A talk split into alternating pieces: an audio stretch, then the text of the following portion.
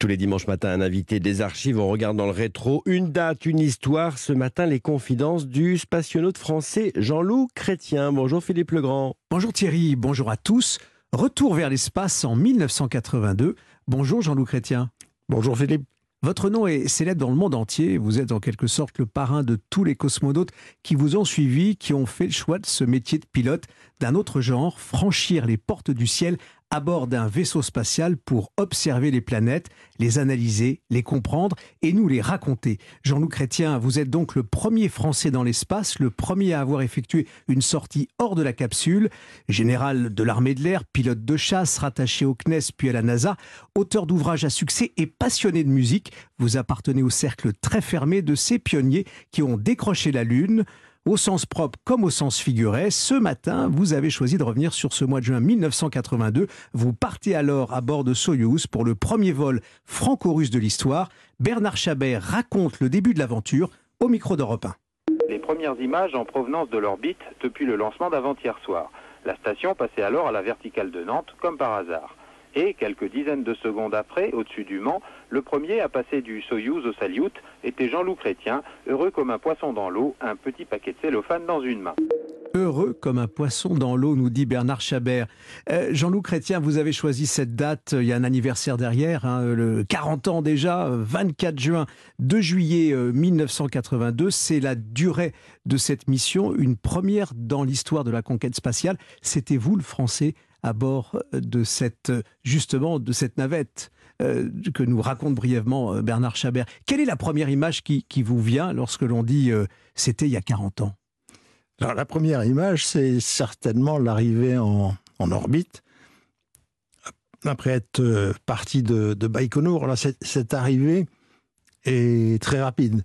La montée dure 8 à 9 minutes, un peu moins de 9 minutes. C'est très rapide. On a attendu deux ans, on s'est entraîné pendant deux ans, on s'installe dans le lanceur près de deux heures avant le décollage, et puis là, ça commence à, à.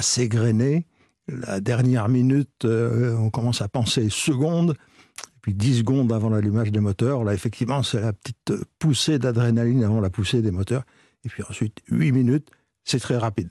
On a du mal à suivre, c'est très rapide. Et puis, l'arrivée là-haut, les moteurs s'arrêtent, on est en apesanteur et le grand spectacle, le grand balcon euh, commence. Jean-Loup Chrétien, vous, vous, parlez de ces premières minutes euh, au moment du décollage. Il y a ces moteurs, ces flammes, des vibrations fortes, très fortes. Alors c'est moins impressionnant à l'intérieur qu'à l'extérieur. On a, on a un peu de, de vibration, de trépidation et hum, beaucoup moins de bruit que, euh, que les gens de, qui assistent au départ à l'extérieur. Et hum, les, les, accélérations dont on parle souvent pour des, des pilotes de chasse euh, chevronnés comme nous étions à l'époque, comme j'étais à l'époque, euh, il n'y a pas de surprise. On est habitué à des accélérations plus fortes que ça. Et donc le, le, la partie dynamique, la partie qui peut être euh, qui est brouillante, vibrante, etc. Nous, on la, on la sent moins, on la sent beaucoup moins. Est-ce que c'est la partie critique? On dit qu'il y a, euh, au fond, quand on n'est pas euh, loin de la Terre, euh, il faut se poser des questions. Le... C'est la partie critique, tout ce qui est phase dynamique, fonctionnement des moteurs à l'aller ou freinage au retour, la traversée de l'atmosphère, ces parties dynamiques sont effectivement les parties où il y a des risques. Alors, le système est bien conçu pour nous donner des sauvegardes des moyens de sauvegarde en cas de, problème. Et ça marche bien. Ça a marché à plusieurs reprises sur le système euh, russe et ça marche très bien. Alors c'était une première euh, à plusieurs titres. Hein. Il y avait cette main tendue. Hein. Il faut se remettre dans le contexte de ces années 80. Euh, hein. Euh, on tend la main, on est dans une sorte d'alliance à la fois scientifique, de recherche, de développement et, aussi de, rapprochement entre des cultures et, des nations. Vous avez dû vous préparer. Il ne parlait pas le français, c'est vous qui parliez le russe. Oui, tout à fait. Alors c'est vrai que c'était dans le la suite des événements, c'était une, une, surprise. Elle était formée comme pilote de chasse, donc ça faisait 20 ans à peu près que 20 ans, pas à peu près exactement, que j'avais commencé ma carrière de pilote militaire.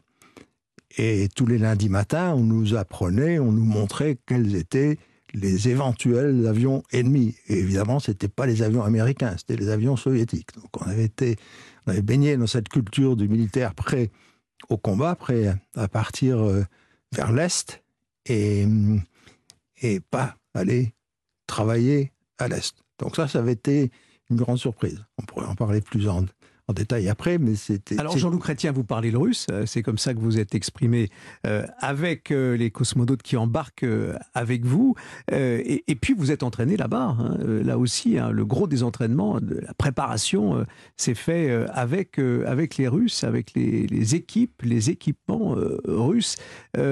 Lorsque vous arrivez dans, l'espace, vous êtes en, en orbite, il y a des travaux, puisque vous avez une mission très précise. Et tout n'était pas si facile que ça. Il y a un épisode euh, lorsque vous sortez justement, hein, c'est ce qu'on appelle cette euh, sortie extravéhiculaire, vous sortez euh, de la capsule et, là vous êtes en apesanteur, c'est cela? Oui, alors cette sortie problématique, c'était lors du second vol.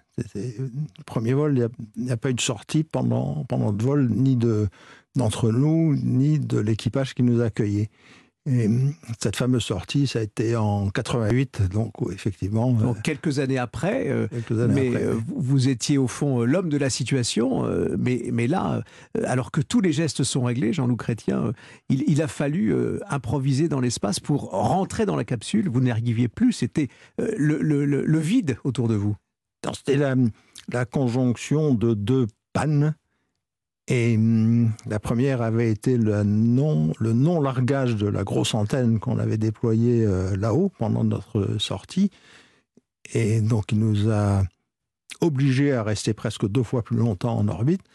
Et puis, la seconde, le second problème a été une panne de ventilation dans, dans mon scaphandre qui a amené progressivement une couche de buée sur le home.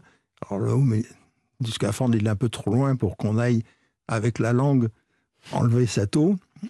En apesanteur, cette couche de buée devient une couche d'eau et progressivement devient pratiquement, euh, rend l'environnement invisible. Vous êtes en liberté absolue et liberté par la musique et les souvenirs. On va d'ailleurs euh, entendre, pour se dire au revoir, euh, une de vos créations euh, qui commence comme une improvisation et qui vous est aussi inspirée par le monde de l'espace que vous avez intitulé La marche aux étoiles. On va l'écouter dans quelques instants. Merci Jean-Loup Chrétien d'être venu sur Europe 1 ce matin avec vous. On a fêté euh, ce 40e anniversaire à travers vos souvenirs de votre voyage dans l'espace. C'était en juin 1982.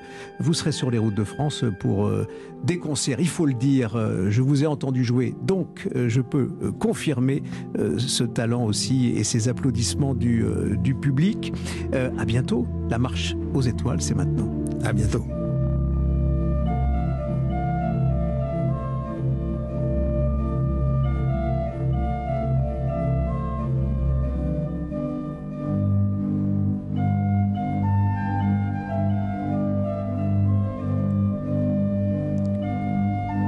Jean-Loup Chrétien à l'orgue ce matin, la marche aux étoiles évidemment. Il était l'invité de Philippe Legrand. C'était l'entretien de Philippe Legrand avec la ville d'Ajaccio. Cet été, sa citadelle historique renaît et devient l'étape incontournable de vos vacances. Pour en savoir plus, rendez-vous sur ajaccio.fr. Europe Matin Weekend, Thierry Dagira.